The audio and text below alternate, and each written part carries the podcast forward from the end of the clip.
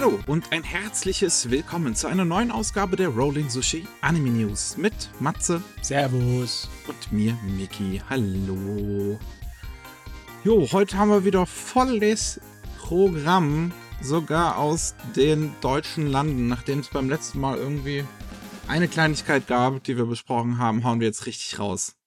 Deutschland hat einfach mal jetzt, jetzt haben sie sich gedacht, nee, so kann das nicht weitergehen. Äh, ja, wie der Student, der direkt vor der Prüfung alles reinkramt. Und, oh Gott, wollen wir direkt mit, mit was Kontroversem anfangen oder erstmal, erstmal nicht? Bring das Kontroverse hinter euch. Ah, gut. Ähm, äh, KSM hat sich eine neue Lizenz gesichert. Und zwar den Film The Journey. Das ist eine Co-Produktion von Toei Animation und Manga Productions. Wer Toei Animation ist, brauche ich glaube ich nicht zu erklären. Aber Manga Productions ist eine saudi-arabische Firma, äh, die dem Mohammed bin Salman Kulturinstitut unterstellt ist. Mohammed bin Salman ist einer der Kronprinzen aus Saudi-Arabien und äh, unter anderem dafür bekannt, einen Journalisten umgebracht, äh, umbringen haben zu lassen, einen anderen Journalisten um, also er wollte auch noch einen anderen Journalisten aus dem Weg haben. Er ist ziemlich gut befreundet mit Donald Trump. Ähm, er hat auch die chinesischen Uiguren-Camps verteidigt. Und äh, ach so, da es, es gab noch so eine Massenexekution in 2019, wo über 100 Leute hingerichtet wurden, die halt alle Systemgegner waren. Also seine Freundschaft mit Donald Trump ist ja schon zahm. ja.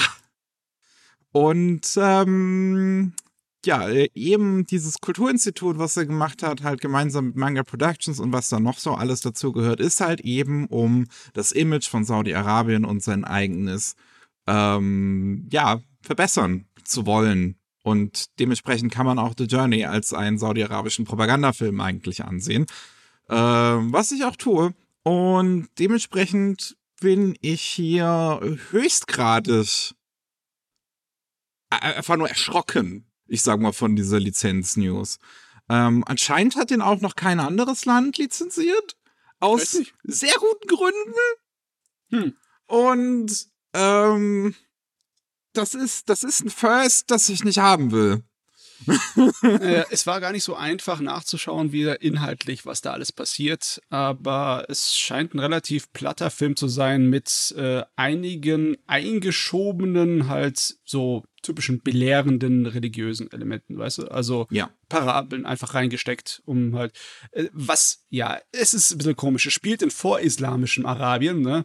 Aber ist trotzdem halt im Endeffekt äh, eigentlich kein Historien-Sandalenfilm, sondern einfach nur ein Vehikel, um Glaubensbotschaften rüberzubringen. Ich meine, gibt's ja genug von, ne? Ich, der, der Prinz von Ägypten ist ja auch ein fantastisch gemachter Animationsfilm, aber bei mir ist es halt so, wie mit allen anderen Religionen auch.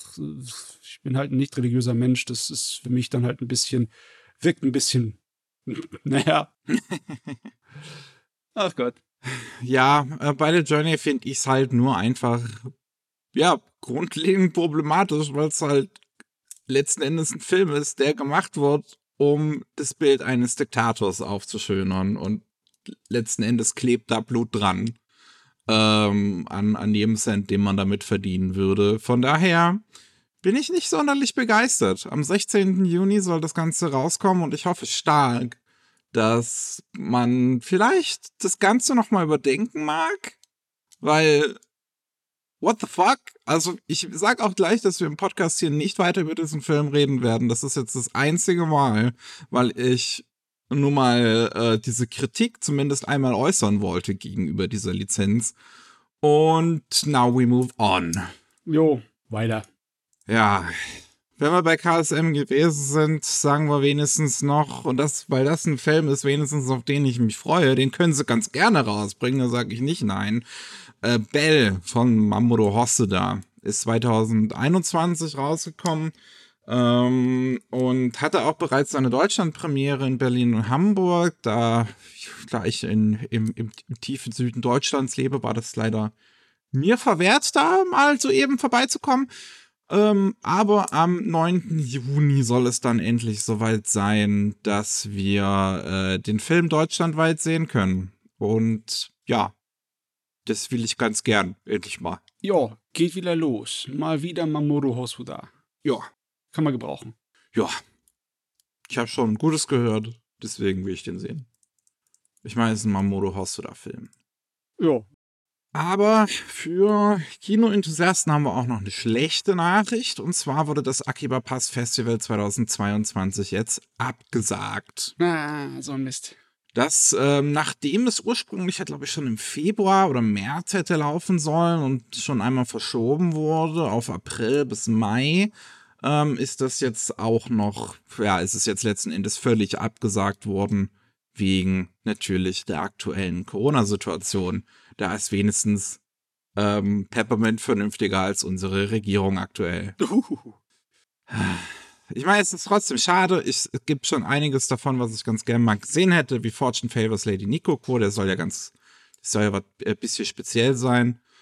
Ähm, aber ja, ähm, wer bereits Tickets gekauft hat, der kriegt den vollständigen Preis zurückerstattet in den nächsten paar Tagen. Soll aber automatisch passieren. Man muss nichts weitermachen. Äh, vielleicht ist man auch nochmal kontaktiert worden. Also äh, checkt eure E-Mails wenn ihr euch ein Ticket bereits gekauft habt und das Geld zurückhaben wollt. Jo. Schade, schade. Hoffentlich funktioniert es dann nächstes Jahr endlich mal wieder. Oh Gott, haben wir das jetzt nicht schon ein paar Mal gesagt? Diesmal muss es aber funktionieren. Bitte, bitte, bitte. 2023, du musst es ja, retten. Alle Daumen gedrückt. Ah, dann haben wir noch die Hiroyasu Ishida Collection, die ist 2020 äh, bereits schon mal angekündigt worden von Kase. Das sind ähm, vier Kurzfilme von Hiroyasu Ishida drauf. Einer der Mitbegründer von Studio Colorido. Ähm, das haben sie, glaube ich, angekündigt damals, als sie auch Penguin Highway rausgebracht haben. Das ein Kinofilm ist von Colorido, aber die haben halt mal äh, mit Kurzfilmen angefangen. Und ja, jetzt haben wir endlich Informationen, wann das Ganze endlich mal rauskommen soll. Ich finde es auch ganz lustig. Ich hatte erst letztens mit irgendjemandem auf Twitter ein Gespräch darüber, dass das mal angekündigt wurde und seitdem nie was kam und jetzt haben wir es endlich da. Am 19. Mai soll's rauskommen. Mhm. Es gibt auch ein Interview mit dem Regisseur mit dabei, irgendein Booklet und es sind halt Fumiko's Confession, Raintown, Sonny Boy and Dewdrop Girl und Typhon Noruda drauf. Es sind vier Kurzfilme, die, ja, wahrscheinlich ganz, äh, äh, also ich habe, äh, glaube ich, nur hier äh, Sunny Boy und Dewdrop Girl gesehen. Ja. Aber ja. Ich habe Fumikos. Nee, Fumik Fumikos Confession ist das, wo sie runterfällt. Ne? Genau, genau. das habe ich auch damals gesehen. Da bin ich zum ersten Mal auf die aufmerksam geworden. Ja, der ist auch gut. Deswegen sollte man sich mal angucken. Die sind sehr, sehr schön animiert, wenn man sowas wie Penguin Highway äh, vielleicht gemocht hat. Oder den Film von Colorido, den es auf Netflix gibt, hier äh, um ein Schnurrhaar. Äh, dann sollte man sich mal deren Ursprünge sozusagen angucken. So, jetzt haben wir noch ein paar Manga-News. Unter anderem hat Manga Kult ordentlich rausgehauen. So, was sie in nächster Zeit mal wieder so rausbringen werden. Ja. Ähm, unter anderem haben wir Abara, Ab, Ab, Abara von ja. ähm, vom, vom Blame und äh, Knights of Sidonia Mangaka Nihei. Ähm, 2000, äh, Dezember 2022 soll das Ganze als Einzelband rauskommen. Das sind im Japanischen ursprünglich zwei Bände. Das kam auch in Deutschland schon mal raus bei Egmont Manga in 2010. Yep. Und jetzt bekommt es eine Neuauflage mitsamt neuer Übersetzung. Hm, ich weiß gar nicht, ob das, äh, die alte Ausgabe von Abara noch von links nach rechts war, so wie Blame. Ich müsste mal gucken, ich habe es im Regal stehen. 2010 ist jetzt eigentlich. Eigentlich. Also ne? 2010 klingt für mich, als wäre es nach dieser Zeit, wo man das gemacht hat. Müsste eigentlich, aber ich kann mich jetzt nicht erinnern genau. Warte mal kurz, ich muss nachgucken. Mach mal weiter. okay. In Abara geht es um eine, ja, um, um, um unsere Welt in der Zukunft. Und ja, wir haben halt alles kaputt gemacht. So, Umwelt ist halt alles im Arsch. Wir sind ja auch ganz gut dabei, dass es so wirklich, dass es auch die Wirklichkeit sein wird. Und der Rest der Menschheit lebt in riesigen Metropolen, die ja mit riesigen Stahlgebäuden und sonst was aber auch die sind nicht hundertprozentig sicher, denn es gibt sogenannte Gauner, die Jagd machen auf die letzten überlebenden Menschen. Ja, da hat man wieder Verknüpfungen zu anderen Nihil-Werken, wie zum Beispiel Sidonia. Nee. Ja. Oh, ich konnte jetzt gar nicht finden. Ich habe ihn irgendwo verlegt. Ich glaube, ich, ich, mein ganzes Tsutomu Nihil-Zeugs habe ich woanders hingeschafft. Ist gerade nicht in meinem Regal drin. oh nein. Was habe ich damit gemacht? Ich weiß es nicht. Aber wir haben noch was Besonderes und zwar Fist of the North Star. Geht wow. auch im Dezember 2022 los. Wow. Äh, kam in Deutschland bereits schon mal bei Panini raus in 2003, aber nur acht Bände ist dann abgebrochen worden, weil es es anscheinend nicht verkauft hat. Jetzt versucht's Manga-Kult nochmal und ich glaube, heutzutage funktioniert das definitiv besser. Ich hoffe doch, Mann. Sie hätten's, weißt, weißt du, wann sie es hätten rausbringen sollen, dass der neue Matt Madsen Kino lief, ne? Die Leute hätten sich drauf gestürzt. Ja, ja mal sehen. Ähm, aber ich glaube schon, also äh, Jojo scheint ja auch zu funktionieren, weil äh, sie den Release ja auch immer noch äh, fleißig weitermachen. Hm. Die, die, die, die Manga-Landschaft ist heute ein wenig breit gefächerter. Ja, kennst du doch. Also Fist of North, das ist schon ein anderes Biest, ne? Da, ja. Der hat schon eine ganze Menge äh, Mad Max zu verdanken, ne? Und Bruce Lee besonders. Hm. Bruce Lee, Mad Max und 80er Jahre Macho Bodybuilder. Die drei Hauptzutaten von Fist of the North Star. Also bei mir geht das immer. Ich hoffe, es geht auch bei anderen Leuten immer noch heute. ja, ich, ich müsste mal lesen. Ich habe ja nun mal diese neuen Filme gesehen aus den 2000ern, die mich jetzt nicht so abgeholt haben. Äh, das Ganze kommt in dreimonatigen Rhythmus raus. Ein Band kostet 28 Euro. Da sind dann, glaube ich, müssten drei drin sein. Boah. Drei wieder so. Originalbände in einem. Oh, ein Riesenbrocke. Ja. Ich verstehe es, warum man es macht, aber ich bin nach wie vor kein so großer Fan von den Dingern. Von diesen, wie heißt das nochmal, Omnibus. Ja, unterschiedliche Varianten, so Maximum-Version zum Beispiel, haben sie mal, nennen sie es manchmal. Aber ja. Ja. Dann haben wir noch Lovelock of Majestic War. Ähm, das kommt ab November 2022 raus und ist von dem gleichen Mangaka wie Q, was anscheinend aktuell bei Carlsen läuft oder lief, weiß ich jetzt nicht genau. Ähm, und da geht es um zwei Zwillinge. Wenn es Zwillinge sind, sind es auch zwei. Ja, das ergibt mathematisch so Sinn. Ha. Und ähm, die wollen im Prinzip sich beide der Heldenparty anschließen. Aber einer von den beiden ist anscheinend nicht so begabt wie der andere und hat ziemliches Problem dabei. Selbst ähm, seine, seine Kindheitsfreundin ist, die eigentlich ziemlich äh, äh, ungeschickt ist, ist anscheinend dabei, sich der Heldenparty anzuschließen. Er halt nicht. Doch dann erfährt er zufällig, dass die Helden gar nicht so heldenhaft sind, wie es äh, zu sein scheint und dass vielleicht alle in schrecklicher Gefahr schweben. Uh. Ja. Ich meine, du kannst gar keine Fantasy mehr machen ohne die äh, klassischen Rollenspiel-Typusse, ne? um die Stereotypen zu ver zu vermaledeien. Ja. Geht nicht mehr. Ist nicht mehr möglich. es geht immer. Äh, was geht, ist Wan oder Wanderns Wan Dance. Wie zur Hölle spricht man das eigentlich aus? Nicht. Das versuche ich gar nicht. Ah, das ist ein ähm, Manga, bei dem geht es um Hip-Hop. Der kommt im Oktober 2022 raus. Genauer gesagt geht es um einen Typen, ja, der weiß jetzt nicht so viel mit seinem Leben so wirklich anzufangen. Der beugt sich immer so den Willen von anderen und weil er denkt, dass er selber nicht so viel wert wäre. Aber dann sieht er, wie das so zierliche kleine Mädchen aus seiner Klasse äh, ziemlich abdanced und denkt sich so, oh ja, dann trete ich auch dem Hip-Hop-Tanzclub bei. Hm, das ja. hier, das ist pure Shoujo-Zeichenstil. Das könnte was werden. Ja, es klingt für mich so ein bisschen halt wie äh, äh, Blue Period, nur dass es nicht um Kunst geht, sondern um Hip-Hop. Ich meine, Also Hip-Hop ist auch eine Kunst, aber ich meine um Zeichnungen. Ja, ein und dasselbe. und dann zuletzt bei Manga Kult haben wir noch My Boy. Und äh, das ist abgeschlossen in acht Bänden und kommt ab Oktober 2022 raus. Es geht um eine äh, ja, äh, Büroangestellte in den 30ern, die, ja, bei der läuft es nicht so gut so. Es, die, die hat einen Ex-Freund, der ist ziemlich scheiße und der, der ist ihr Vorgesetzter und behandelt sie wie Dreck auf der Arbeit. Und äh, dann trifft sie eines Nachts auf dem Nachhauseweg auf einen zwölfjährigen Jungen allein im Park, der da Fußball spielt. Und sie ja, geht auf ihm zu und, und bringt ihm Fußball bei. Sie scheint selber was zu wissen.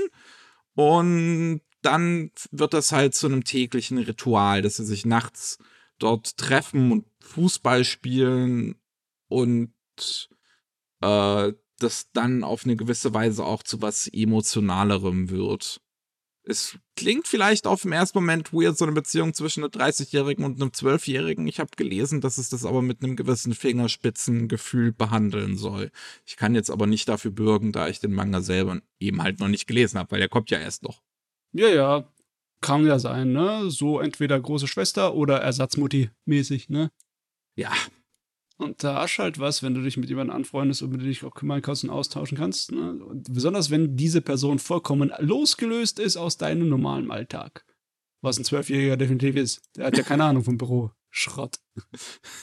Gott sei also Dank. Also hoffentlich nicht. nicht also wenn ich einen Zwölfjährigen irgendwann mal ins Büro reinlaufen sehe mit äh, ein paar Akten da drin, und dann wird ihn sofort weggenommen. Sofort. Junger Mann, du darfst nicht auf die krumme hier Spur kommen. Das gab nicht. Dann haben wir noch Night of the Living Cat bei Panini. Man, man merkt vielleicht, also Night ist auch, ne, Nja statt Night, also ihr werdet schon irgendwie finden, wenn ihr es googelt. Ähm, das äh, ist ein Manga, in dem geht es darum, dass die dass eine Art Virus Menschen in Katzen verwandelt. Und es gibt einen letzten, also unter den Überlebenden gibt es einen Menschen, der absoluter Katzenliebhaber ist und versuchend und versucht die, die, die Menschheit und Katzen wieder äh, äh quasi zu einen, dass sie wieder koexistieren können und nicht mehr so eine Zombie-Plage sind. Ah, ja, ich meine, jetzt habe ich Bock drauf auf so eine ganze Menge an Zombie-Plagen-Geschichten, wo sich die Leute in was anderes verwandeln als Zombies. ich meine, das hat doch Potenzial. Ja. Katzen ist schon mal sehr gut. Die Idee ist nicht schlecht.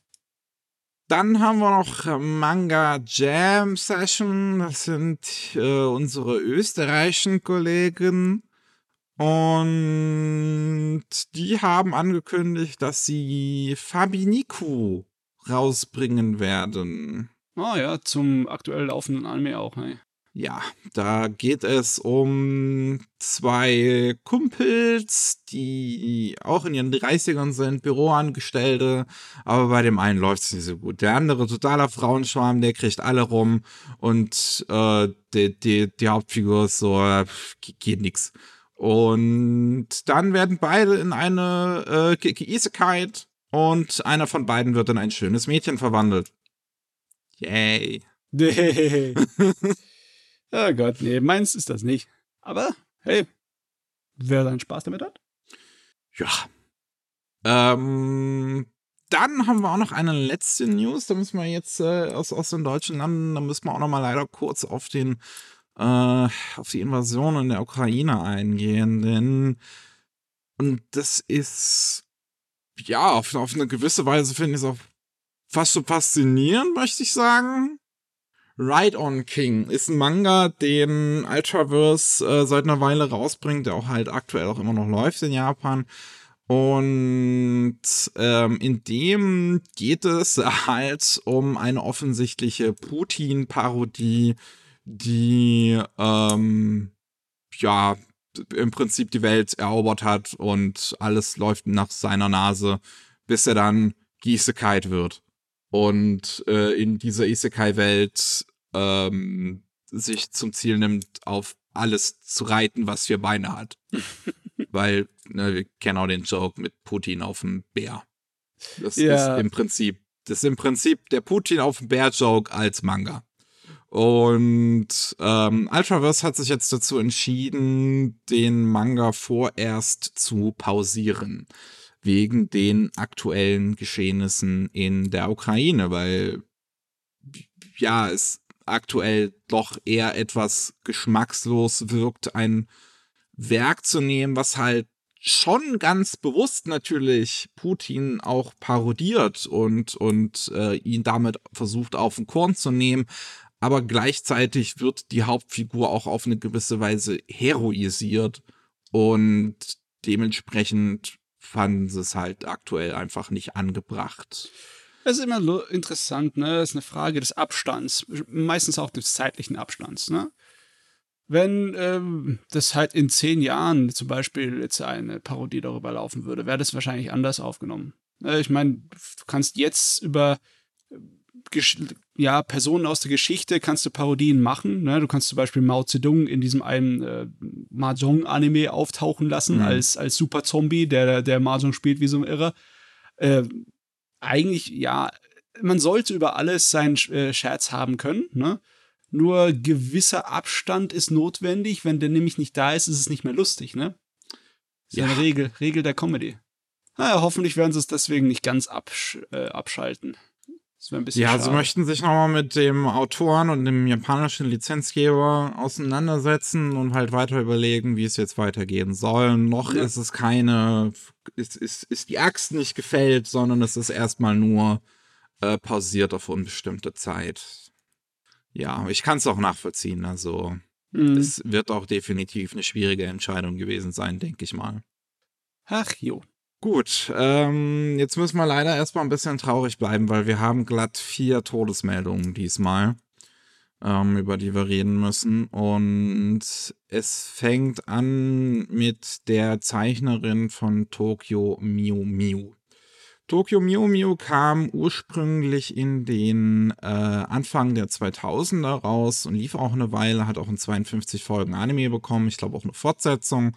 Und ähm, aktuell ist ja auch ähm, ein Reboot auf dem vollen Kurs, der dann im Juli rauskommen soll. Und jetzt ist die Zeichnerin Mia Ikumi leider am 7. März gestorben, äh, wegen ja einer bestimmten Gehirnverletzung, wo dann Blut ins Gehirn fließt. Das ist ja. Ja, das ist so eine ganz äh, urplötzliche Sache wie ein Schlaganfall. Da kann man einfach gar nichts machen. Ja, die Frau war gerade mal 42 Jahre alt. Ähm, leider wirklich viel zu früh verstorben und dann so kurz noch vor dem vor dem Reboot von Tokyo Mew Mew. Das ist echt eine sehr, sehr ärgerliche Situation. Ja, aber wirklich. Ja. Kann man auch nicht wirklich was dazu sagen. Ich meine, ja, ich wüsste jetzt auch, wirklich auch nichts weiter. Also Ruhe in Frieden. Ja. Ähm, wir haben auch noch äh, Yohane Yamamoto, ist ein Mangaka, der war 55 Jahre alt, ist anscheinend an Folgen von Covid gestorben. Ähm, der hat im Januar äh, Covid-19 gehabt. In Japan ist es ja aktuell noch etwas, ähm, ja, noch, noch nicht so weit mit der Booster-Situation, auch wenn es besser wird. Ja. Ähm, und dementsprechend hat er den leider auch da noch nicht gehabt. Ähm, und ist dann, ja, am 12., ja, am 14. März verstorben. Ähm, er hat sowieso auch äh, Diabetes Typ 2 gehabt. Das hat da wahrscheinlich auch nicht geholfen. Aber ich das möchte jetzt nicht so klingen lassen nach diesem, nach dieser typischen Scheißaussage von wegen, aber er war vorerkrankt, sondern er wäre nicht gestorben, hätte er Covid nicht gehabt. ja. Ähm, und ja, äh, mein, viele kennen ihn jetzt wahrscheinlich nicht so unbedingt, ähm, aber wer halt so Dojinshi, so Erwachsene Dojinshi liest, ähm, da haben wir Mark's Girl oder Bachi Kaburihime, Love Spectacle, Seven Days, 13 Hours. Ähm, er hat halt einige Erwachsenen äh, Mangaka, äh, Manga gezeichnet. Tja, ich kenne davon nichts. Jetzt ist Zeit, danach zu holen. Ja. Ähm, dann haben wir ähm, auch noch eine ja, gewisse Legende mit 87 Jahren, jetzt leider verstorben, Akira Takarada. Ähm, ist äh, aus den Godzilla-Filmen bekannt, wo er von Anfang an dabei war. 1954 als Hideto Ogata. Äh, ist, glaube ich, einer der Professoren und seitdem auch immer wieder dabei in Mothra gegen Godzilla und Godzilla vs. The Sea Monster. Ähm, sein letzter Auftritt im japanischen Film war Godzilla Final Wars. Und anscheinend war er auch in einer Deleted Scene vom 2014er Godzilla Movie Ui, äh, okay. noch mit drinne. Von daher lange und fleißig mit dabei gewesen und ja, jetzt anscheinend an Altersschwäche gestorben. Aber mit 87 ist zumindest eine lange Legacy hinter sich gehabt. Ja, ich finde sowieso Hammer, dass äh, der schon in 54 in dem Film drin war. Ich meine, dann. Krass, ne? Da war er gerade mal 20. Ja, der ist mindestens so lange unterwegs gewesen wie Leute wie Sean Connery oder so. Ja. Also ist halt auch so, dass die Generation, die nach dem Zweiten Weltkrieg in Japan die Medienlandschaft geprägt haben, dass die äh, so langsam alle verschwinden. Ne? Es ist halt Zeit, Zeit macht von niemandem halt. Ne? Ja, das stimmt leider. Im Endeffekt war er einer von den späteren Leuten. Ich meine, Tezuka ist ja schon seit über 20 Jahren nicht mehr da. Ja. Ja. Und dann haben wir noch zu Nanori Sakaguchi ähm, ein bekannter Kalligraph, der sehr viele ja, ähm, Fonts an Kanji und ähm, Hiragana entworfen hat, unter anderem auch für Demon Slayer, ähm, der jetzt im Alter von 86 gestorben ist aufgrund von Herzversagen man wird jetzt seinen Namen vielleicht nicht unbedingt kennen, aber es kann gut sein, dass man halt seine Schrift mal gesehen hat. Eben wie gesagt, auch in Demon Slayer, in einigen Videospielen und an, auch in einigen anderen Anime. Ich weiß jetzt nicht unbedingt auswendig. Anscheinend auch ähm, in, in Adobe werden einige seiner Fonts mitgenutzt. Von daher, man wird es wahrscheinlich, wie gesagt, schon mal gesehen haben, auf jeden Fall. Das ist sowieso der Hammer. Generell bemerkt man so etwas nicht, weil es halt so ein Japan-eigenes äh, Kunstbereichteil ist. Ne? Ich meine, die Chinesen würden es zwar auch bemerken, ne? aber ähm, ja, wenn das nicht irgendwie in Anime oder Manga oder in äh, Videospielen vorkommen würde, dann wüsste man kaum was davon. Außer man ist natürlich jemand, der total in Japan in der Kulturszene drin hängt. Ne? Hm. Deswegen ist es äh, wenigstens gut, dass der sich einen Namen gemacht hat und auch einen Namen für seine Kunstrichtung. Da mu- muss man Respekt zollen. Ja. Also ich sehe gerade mal, wer einen Adobe-Service installiert hat, warum auch immer ihr immer noch Adobe nutzt, nutzt, nutzt lieber was anderes. ähm, gerade mal letztes Jahr sind seine zwei von Kokoyos, Kokuyoso und Shinryoso hinzugefügt worden. So, so. Ja. Okay. Er hat anscheinend immer noch bis zu 100 äh, Zeichen pro Tag gezeichnet. Was nicht schlecht ist. Ja, wenn man weiß, wie Kalligraphen zeichnen, das ist eine anstrengende Sache, die Ja. Zeit und Konzentration. Ja. Gut, so, jetzt haben wir das ganze tragische Zeug endlich mal hinter uns. Okay, und wir können jetzt zu neuen Anime kommen. Jo. Ja, endlich, ne? Ähm, Spy Classroom ist eine Light Novel, die jetzt einen TV-Anime bekommen wird. Es geht um eine Welt, in der, ja, halt die verschiedenen Länder sich nicht mehr unbedingt direkt bekriegen, sondern in den Schatten halt Agenten werden hin und her gesandt. Das ist moderne Kriegsführung. Wobei ich weiß nicht richtig, ist, ist, ist, ob das noch richtig ist, moderne Kriegsführung zu nennen angesichts der aktuellen Situation. Ich meine, es ist, äh, es ist altmodische Kriegsführung fast schon. Altmodisch, die wieder neu ist. Ne? Ja, das stimmt wohl. Kalte Krieg, Spionkriege. Es gibt einen ähm, Superagenten namens Klaus, der soll äh, die Impossible Mission quasi machen. ähm, eine Mission mit bis zu 90 Prozent ähm, ja, Chance auf Fehlschlag. Und alle Mitglieder, die ihm aber beiseite gestellt werden, um diese Situation, äh, um diese Mission zu machen, sind totale Nobis, die noch nie in einem Einsatz waren. Und jetzt muss er irgendwie mit denen umgehen. Hört sich nicht unbedingt an, als wollte die Chefetage, dass das ein Erfolg wird. Ja, klingt auch nicht unbedingt, ja. Mal, vielleicht steckt da was dahinter, ne? Oh, mal sehen. Mehr wissen wir jetzt noch nicht so viel. Es ist halt ein kleiner Teaser rausgekommen, an dem man aber auch nur ein, ein, ein Poster sieht. Ähm, gemacht wird's bei Studio 4, die ja halt, äh, ich glaube unter anderem für ah, wie heißt denn das nochmal?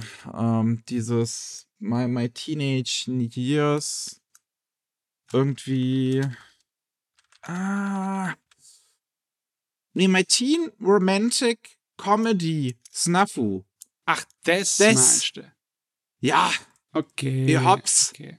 Und ähm, der Regisseur hat auch äh, das neue Higurashi-Regie geführt, Keiichiro Kawaguchi. Jo, das ist, was wir wissen. Alles klar. Ich meine, Spiongeschichten kannst du mir gern geben. Mag ich, Jo. sind unterhaltsam. Ja. Dann haben wir noch eine OVA für D4DJ, und zwar D4DJ Double Mix. Ähm, D4DJ ist ein Franchise von Bushiroad, ist halt ne, so ein Gacha-Game mit einem Rhythm-Game, mit einem Rhythmusspiel verbunden. Und äh, ja, da gibt's jetzt halt eine neue Episode, wo es dann um die zwei Gruppen Mermaid und Rondo geht, die auch neue Musik dafür machen. Und das wird auch von dem alten Team, die bereits die Anime-Adaption, die 2020 rausgekommen ist, gemacht haben. Ja, die war ganz nett, fand ich.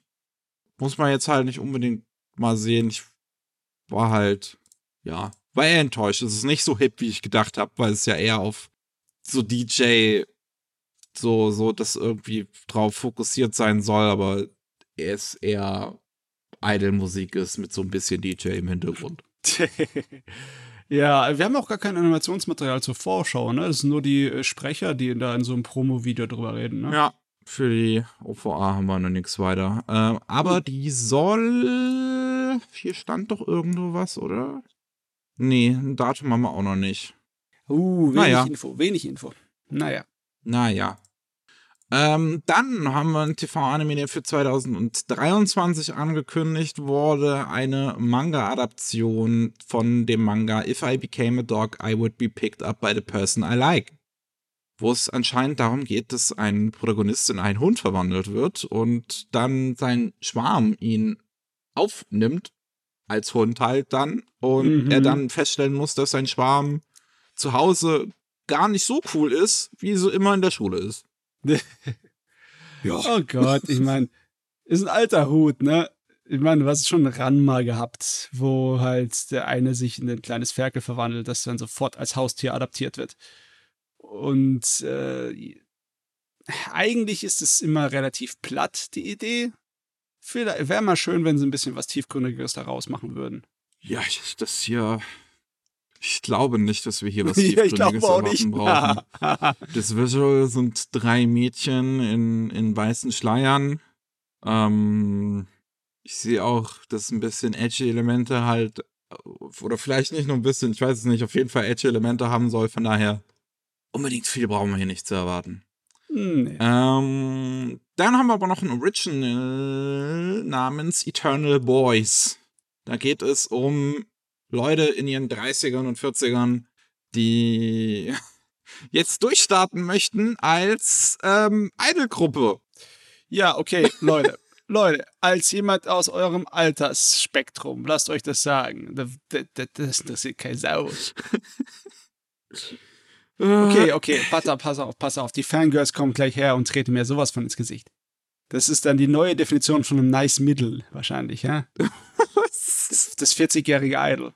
Dann krieg ich aufs Maul, weil ich selber keins bin.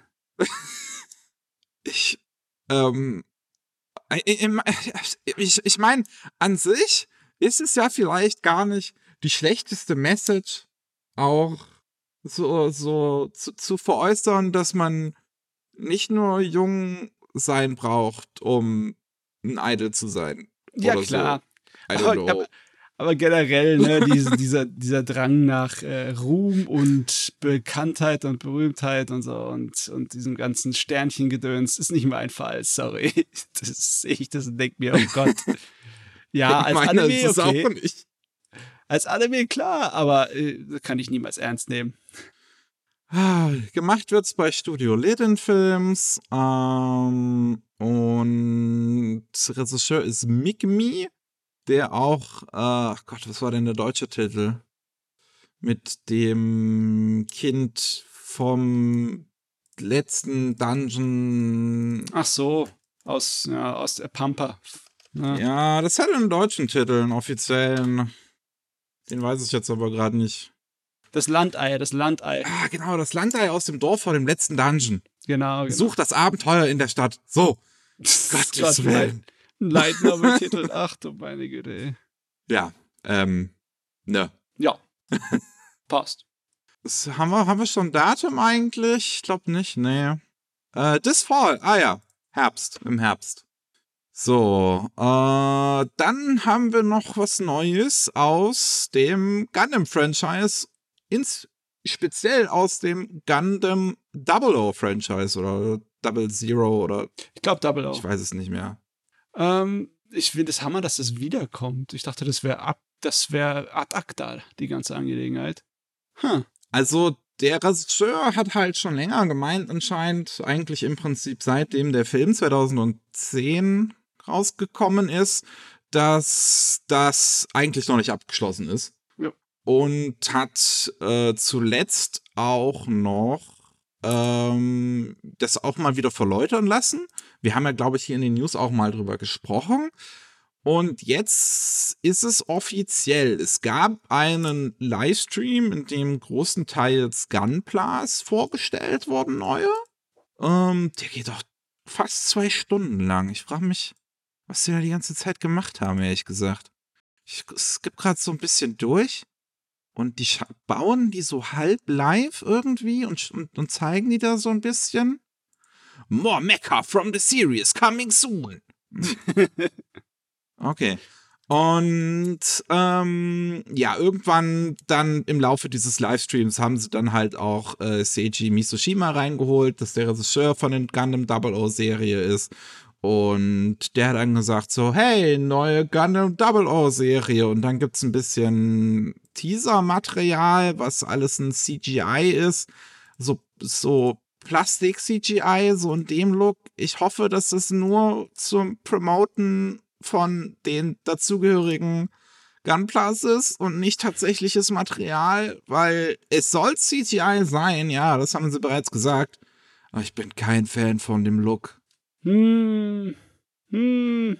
Das sieht wirklich, das, das, also, ich bin ja schon teilweise kein Fan, dass die Gundams halt im Original Gundam schon stark nach Spielzeug aussehen, weil sie sind's halt. Ja. ähm, aber das äh, mit, mit dem Look, den sie hier anstreben, das übertreibt's fast schon ein bisschen. Ach Gott. Ja, vorsichtig. Äh, vorschnell urteilen, da fällt man manchmal aufs Maul.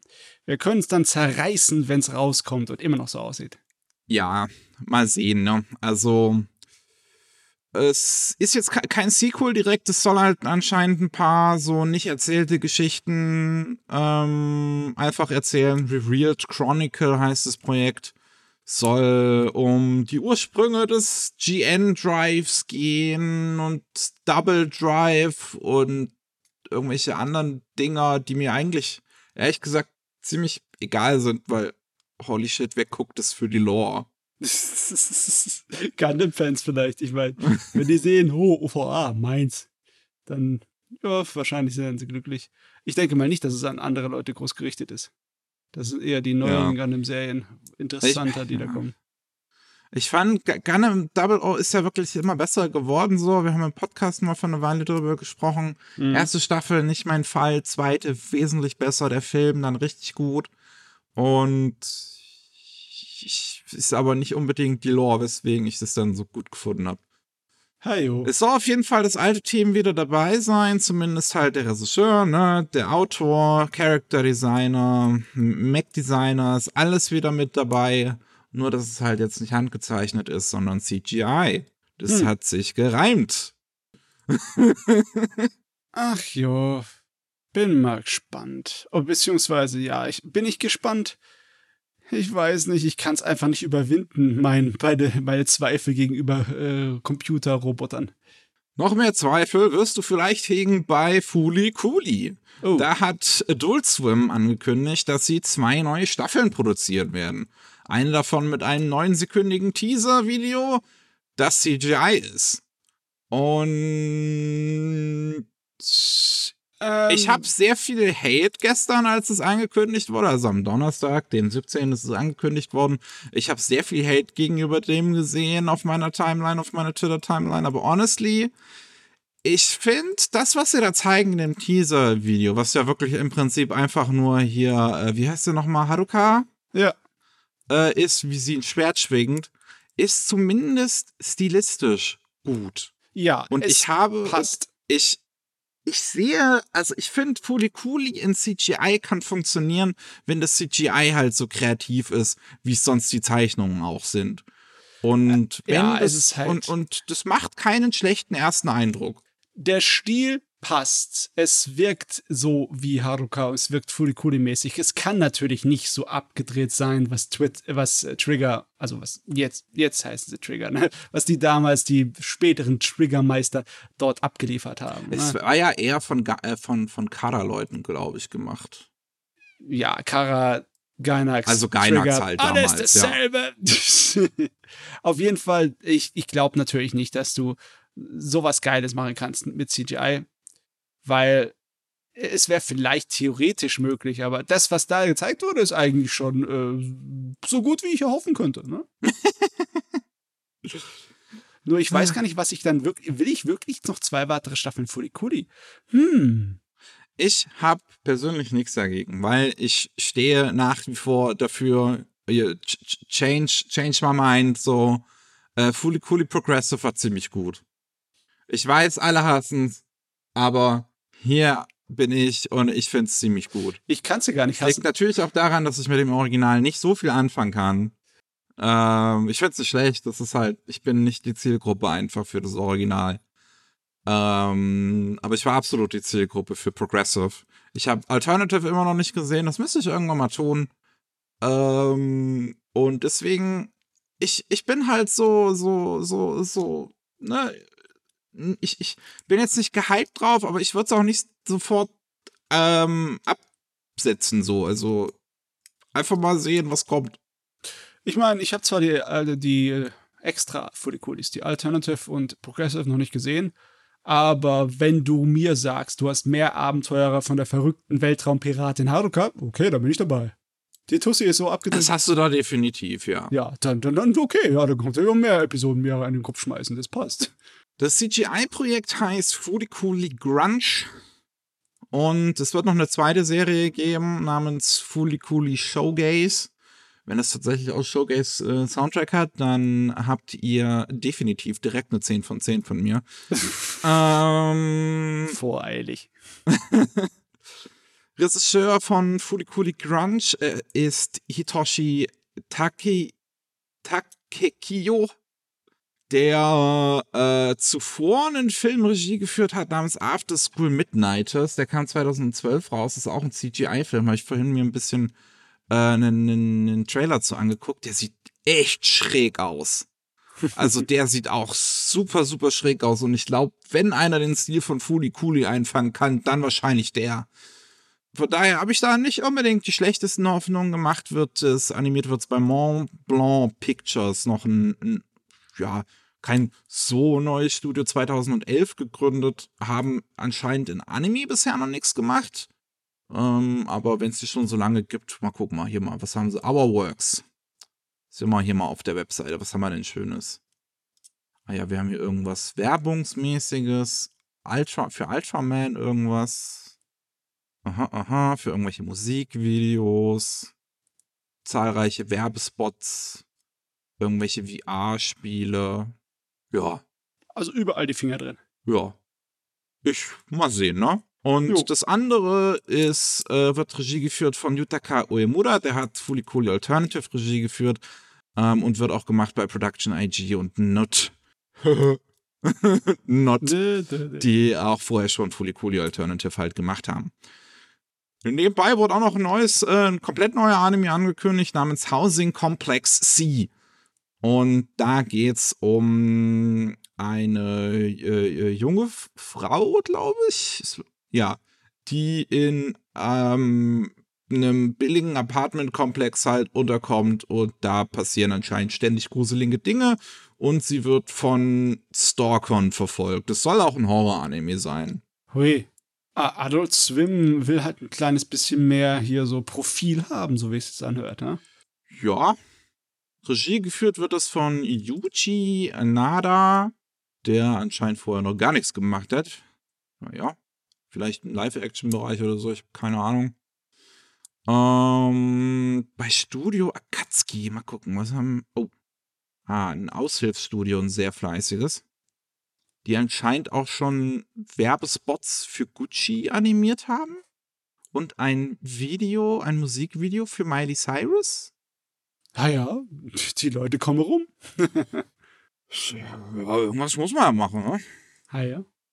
Also, ja, mal sehen. Ich äh, bei Adult Swim, ne, wie die, wie die das jetzt halt weiter handeln, bleibt halt wirklich die Frage auch, ob die da so einen ähnlichen Fehler machen wie, wie Crunchyroll, dass sie halt im Prinzip versuchen, Anime zu machen zu günstigen Preisen, sage ich jetzt mal. Ähm, aber es wird ja hier auch alles in Japan gemacht, aber bei Crunch, es ist, es ist halt eine schwierige Sache. So das Uzumaki-Projekt hat jetzt auch schon eine Ewigkeit gedauert, Ja, wo leider. Adult Swim hinten dran steht. Ah ja. Müssen wir halt auf mehr warten. Und dann haben wir noch eine letzte neue Sache. Und zwar Break of Dawn. Ist von Mangaka Tetsuya Imai. Der hat zuvor Alles und Soroko gezeichnet. Oder war das danach? Ich glaube, weil dieses Break of Dawn ist, glaube ich, auch schon ein bisschen älter. Ähm, ah, Alice und Sudoku 2012. Und der hier 2011. Okay, der kam zuerst, Break of Dawn. Und der bekommt jetzt einen Anime-Film. Und der, der soll. Ja. Viel wissen wir jetzt noch nicht unbedingt drüber. Es geht halt in dem Manga um äh, Zukunft 2049 und ein Meteorit wird auf die Erde einschlagen. Äh, nee, ein Komet. Und das steht auch fest. Also es wird sehr, sehr, sehr, sehr, sehr wahrscheinlich passieren. Und es geht um einen kleinen Jungen, der ja Weltraum ziemlich mag. Ich mögen wahrscheinlich viele kleine Jungen. Und ähm, der trifft auf eine Außerirdische. Und mit der gemeinsam will er irgendwie herausfinden, wie man den Kometen stoppen kann. Ah ja, also äh, das erste Poster, das ich von gesehen habe, hat mir sonst was von wegen äh, Makoto Shinkai versprochen mit dem Hintergrund und den Lensflare, Sonnenuntergang oder. Aufgang. Und aber äh, es ist ja anscheinend ein äh, Kinderfilm oder so. Ja. Auch in Ordnung. Ja, Passt. Mal sehen.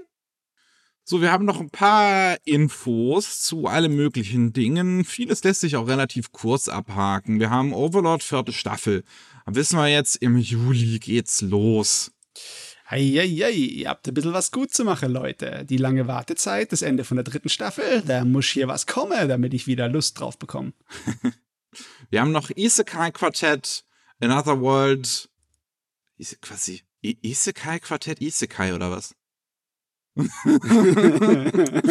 ähm, und ähm, ja, ja, der wird in, im gleichen Atemzug mit äh, neuen Overlord-Informationen auch äh, bestätigt, dass er im Sommer diesen Jahres kommen soll. Und ja, halt direkt anschließt an Isekai Quartett 2 und auch wieder von den gleichen Leuten gemacht wird. Jawohl, von mir aus. Dann haben wir noch ein paar mehr Informationen zu dem Hack von äh, bei Toei Animation. Und er Oh. scheint ja doch um einiges schlimmer zu sein, als ich beim letzten Mal noch gedacht habe. Ja, leider Gottes. Leider, leider, leider. Ja, ähm, wie es aussieht, wird so schnell erstmal nichts Neues von Toei rauskommen. Ähm, mal, mal sehen, wann es weitergeht. Ich frage mich halt wirklich, was genau da tatsächlich passiert ist, jetzt ehrlich gesagt, bei diesem Hack.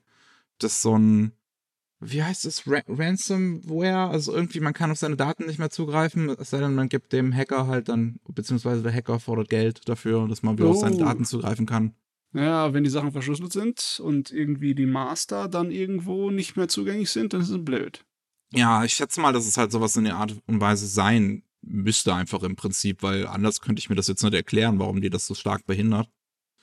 Ähm, weil unter anderem jetzt Precure, es läuft ja wieder Precure, die, die, eine neue Staffel und ähm, da werden jetzt die nächsten drei Ausstrahlungstermine am 20. März, am 27. März, am 3. April wird der letzte Precure-Film zu.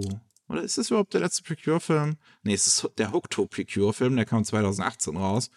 Ähm, wird als Dreiteiler im Fernsehen laufen an den jeweiligen Daten, wie ich das gerade gesagt habe. Wir haben auch noch äh, One Piece und Digimon, die werden auf jeden Fall am 20. nichts Neues laufen. Es gibt aber auch noch keine weiteren äh, ja, Infos dazu, ob es denn danach dann weitergehen wird. Und ich schätze hm. mal nicht, so wie es aussieht. Äh, das ist natürlich auch krass. So One Piece es lief ja eigentlich ziemlich konstant und jetzt kommt so ein Hacker dazwischen. Scheiß Hackerplage, ne? Ja. Und äh, auch Dragon Quest sieht auch doof aus bei Adventure of Die, das ja auch immer noch läuft. ähm, und da wird es auch am 19. März, am 26. und am 2. April keine neue Episode geben. Stattdessen überlegen die, die, die TV-Sender, dass sie irgendwelche, ja, so Best-of zeigen. Ähm, und auch der neue Dragon Ball Film, Dragon Ball Super Superhero, wird deswegen verschoben. Der sollte am 22. April in japanischen Kinos starten und jetzt haben sie gesagt, ja, müssen wir erstmal auf unbestimmte Zeit verschieben. Äh, das ist wirklich um einige schlimmer gekommen, als du gehofft und erwartet hattest, ne? ja. Ich meine, ich wusste ja auch nichts dazu sagen. Ich habe auch dem Optimismus erstmal freien Lauf gelassen. Ich meine, weil pff, dann haben sie was geklaut. Hier die Pläne und die äh, sonstigen Details von innerhalb von der Firma. Aber nee, ist ja, ist ja ziemlich heftig. ist das wirklich. Uiuiui. Also, bin jetzt nicht unbedingt der größte Fan von Toei als Firma, aber ich hoffe natürlich für die Fans, drücke ich einfach mal die Daumen, dass das keine dass es, dass, dass es sich lösen lässt, irgendwie diese Situation. Bald ist möglich. Ich meine, ich glaube es nicht, dass irgendetwas verloren gegangen wäre, aber falls jetzt dazu, dadurch irgendwie ein Master von einem Film futsch gegangen wäre, boah, das gibt, das gibt Ärger. Meine Fresse. Das gibt einen Aufschrei. Ja. Ähm, dann zweite Staffel Love Life Superstar haben wir jetzt auch ein Datum. Im Juli wird es soweit sein. Das ist dann, glaube ich, genau ein Jahr nachdem die erste Staffel rausgekommen ist.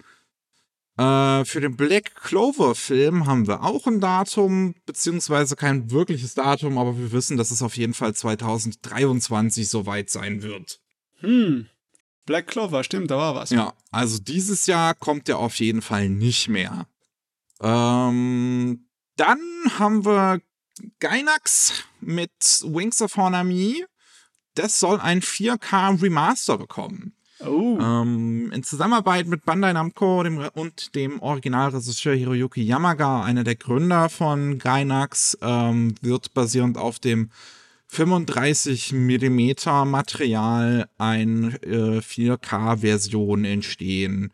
Hm, also von den älteren Animes haben wir ja nicht mehr so viele 4K-Versionen, weil das Filmmaterial halt nicht so superb aufgehoben wurde. Akira war ziemlich das eine der Dinger, die mir einfallen würde. Ne? Hm, ja. Das ist schön, das gefällt mir. Ja, es zeigt auch zumindest, dass Gainax irgendwo noch lebt. Ja. Auch wenn es vielleicht nur der Chef ist, der einmal im Monat kurzes Licht anmacht. Solange das ausreicht, soll es mir recht sein. Soll mir recht sein. Und dann haben wir noch ähm, neue Informationen zu dem Film, zu Teasing Master Takagi-san. Da haben wir jetzt nämlich auch ein Startdatum. Am 10. Juni ist es soweit, dass der rauskommen wird in den japanischen Kinos. Und natürlich mit den gleichen Leuten dahinter, die jetzt auch die dritte Staffel gemacht haben, die ja kurz vorm Ende ist. Mhm so viel kleine Gags und so viele Scherereien, die ich alle noch nicht gesehen habe. Irgendwann mache ich das mal. Irgendwann hole ich das mal alles nach. Auf jeden Fall. Ist es super putzig. I love it. es gibt auch ein Teaserbild, was sie rausgehauen haben. Sieht so ein bisschen aus, als werden sie in diesem Film eine kleine Reise machen. Bisschen unterwegs, ein bisschen draußen. Man sieht so klassische Reisfelder. Mhm. Ähm, ja, bin mal gespannt halt, wie gesagt, ich bin, weil, weil wir das in der Vergangenheit ja auch schon hatten, bin ich mal gespannt, wo der dann zu sehen sein wird, wenn man, nee, beziehungsweise doch, High Dive hat ja, glaube ich, sogar schon die Lizenz für den Film. Von daher wird er dann wahrscheinlich da irgendwie zu sehen sein. Mhm. Äh, ja. Kein, mir tut's, mir tut's leid um die Serie, dass sie im, im, im, im westlichen Raum wahrscheinlich dadurch einigermaßen gelitten hat, dass die Staffeln so aufgeteilt wurden auf den unterschiedlichen äh, Streaming-Diensten. Erste oh Staffel Gott. Crunchyroll, zweite Staffel Netflix, dritte Staffel High Dive. Das ist echt blöd. Aber es wird wahrscheinlich nicht das letzte Mal sein, dass wir so etwas sehen, ne? Äh, ich, ehrlich gesagt, das klingt jetzt vielleicht doof, aber in der aktuellen Situation, wo 95% aller neuen Anime pro Saison über Crunchyroll kommen, würde ich sogar fast schon sagen, dass ich hoffe, dass es nicht das letzte Mal ist. okay. Oh Mann. So schwer heutzutage. Ah, ja. Die ganze Zeit lobe ich diese moderne Anime-Welt, wo du so viel zur Verfügung hast, aber dann machen sie es extra schwer hier. Und wir haben es geschafft. Wir sind doch bei ziemlich genau einer Stunde angekommen. Ja, äh, Als wir, wir uns das Dokument angeguckt haben, haben wir äh, gedacht so, holy shit. Wir sehen uns morgen früh. Aber so schnell kann es manchmal gehen. Ähm, ich bedanke mich da draußen an euch fürs Zuhören. Falls ihr mehr von uns noch hören wollt, falls ihr einfach nicht genug bekommt, äh, dann könnt ihr alle zwei Wochen mittwochs ähm, unseren Anime Slam Podcast hören. Da geht es dann um Anime und Manga, die wir in letzter Zeit gesehen oder gelesen haben. Und dann kommt auch immer mittwochs jede Woche ähm, eine neue Folge von Rolling Sushi raus. Da geht es um Japan, was da aktuell so passiert. Jo. Ich würde sagen, ich habe das Gefühl, ich ende jede Episode mit, ich würde sagen, ich muss mir was Neues ausdenken. Man hört sich. Tschüss. Ciao.